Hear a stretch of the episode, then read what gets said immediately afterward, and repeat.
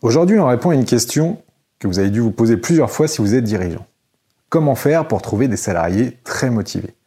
Des salariés motivés au point de travailler aussi dur que vous.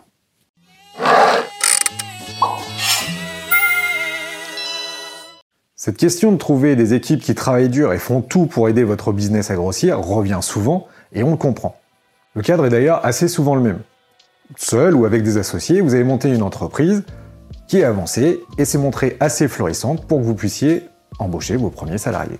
Et ces premiers salariés, que l'on va appeler les historiques, se sont beaucoup investis. Ils n'ont pas hésité à rester tard, ils ont fait beaucoup d'efforts, ils ont peut-être même mis leur vie personnelle de côté.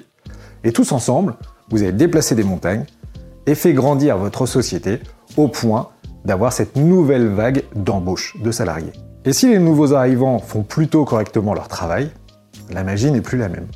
Alors qu'ils viennent juste d'arriver, ils réclament beaucoup plus de choses, attendent qu'on leur dise quoi faire, et font moins d'efforts que n'en ont fait vos collaborateurs de la première heure. D'ailleurs, cela joue sur un mur général puisque les historiques, eux aussi, semblent moins concernés. Du coup, vous commencez à produire moins fort, à avancer moins vite et peut-être même à stagner. Alors logiquement, vous vous demandez comment faire pour continuer à avoir une culture où les gens s'investissent, s'investissent fort. Et puisque vous savez que le sens au travail est important, vous vous dites que pour travailler dur, pour travailler aussi dur que vous, ils doivent l'aimer aussi fort que vous. La vraie question que vous finissez par vous poser, c'est donc comment faire pour que mes salariés aiment mon business autant que si c'était le leur? La réponse est simple, ce n'est pas possible.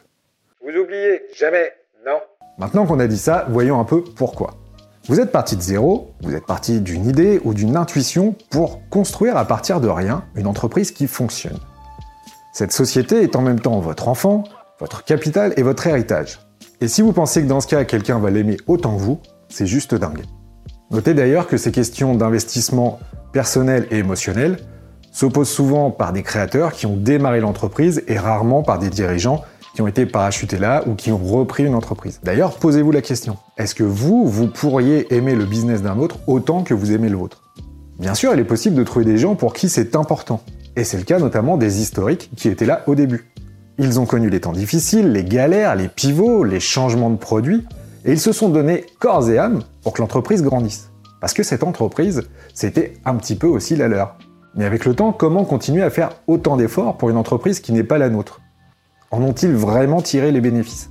Peut-être qu'ils se sont un peu recentrés sur eux-mêmes, que ce soit sur leur vie personnelle, leur vie de famille, ou en se centrant sur des projets personnels, peut-être même en lançant leur propre entreprise. Quant aux nouveaux arrivants, on leur a présenté une entreprise qui tournait déjà, dans laquelle ils pourraient avancer et faire leurs preuves mais ils n'ont aucune raison de s'investir émotionnellement, puisqu'on n'est pas au début du projet. D'ailleurs, posez-vous la question, est-ce que ce serait bon signe que quelqu'un aime l'entreprise autant que vous? Alors dans ce cas, comment faire pour continuer à avoir des équipes motivées et des équipes qui ont envie que le business grandisse? Voici quelques petits conseils. Vous ne pouvez pas trouver des gens qui aiment votre entreprise autant que vous, mais s'ils l'aiment à 70 ou à 80%, c'est déjà énorme. Donc essayez de trouver ces équipes-là, et pour le faire, il sera indispensable d'exprimer vos missions et vos valeurs, et de vous assurer que les gens avec qui vous travaillez sont en adéquation avec celles-ci. Ensuite, ne prenez pas des gens qui sont bons là où vous l'êtes ou dans un métier que vous aimez faire. Dans ce cas, vous trouverez toujours qu'ils ne s'investissent pas assez, que c'est pas assez bien fait, qu'il faudrait faire autrement, voire même que vous auriez dû le faire. Essayez de vous concentrer plutôt sur des métiers que vous n'aimez pas faire ou pour lesquels vous êtes un peu moins compétent, ce qui vous permettra de tout de suite avoir de la valeur ajoutée.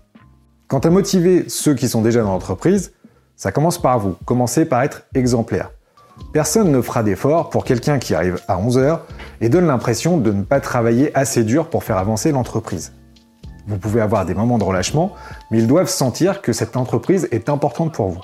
Si vous êtes dirigeant, jamais personne ne fera plus d'efforts que vous. Au contraire, s'ils sentent quelqu'un d'investi, ce sera forcément très inspirant et très motivant pour eux. Ceci dit, ne confondez pas investissement et présentéisme. Il n'y a pas besoin d'être jusqu'à 20h au bureau tous les soirs pour bien faire son travail. Au contraire.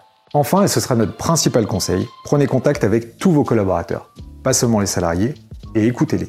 Commencez par les remercier de travailler avec vous, essayez de comprendre quelles sont leurs motivations, et posez-leur cette question simple. Qu'est-ce que je pourrais faire pour que tu puisses mieux faire ton travail Vous verrez que les réponses seront souvent assez simples et les actions pour les mettre en place assez peu onéreuses. Parce qu'une expérience collaborateur efficace ne vous fera pas travailler plus, mais vous fera travailler mieux. Et si malgré tout ça, rien ne change, il sera temps de prendre des décisions de dirigeants et de voir ce que vous décidez de faire. Mais sans ce travail de compréhension et d'aménagement, vous peinerez à améliorer quoi que ce soit. Parce que jamais vous ne pourrez attendre des autres qu'ils décident d'en faire autant que vous. Nous espérons que cet épisode vous aura aidé à y voir un peu plus clair sur ce sujet. Si l'expérience collaborateur vous intéresse, vous trouverez plus d'informations sur notre site qdify.com. Que vous soyez dirigeant, manager ou collaborateur et que vous ayez des remarques à faire partager, n'hésitez pas à laisser des commentaires. Pensez aussi à vous abonner à la chaîne pour rater aucun de nos contenus. Et moi je vous dis à bientôt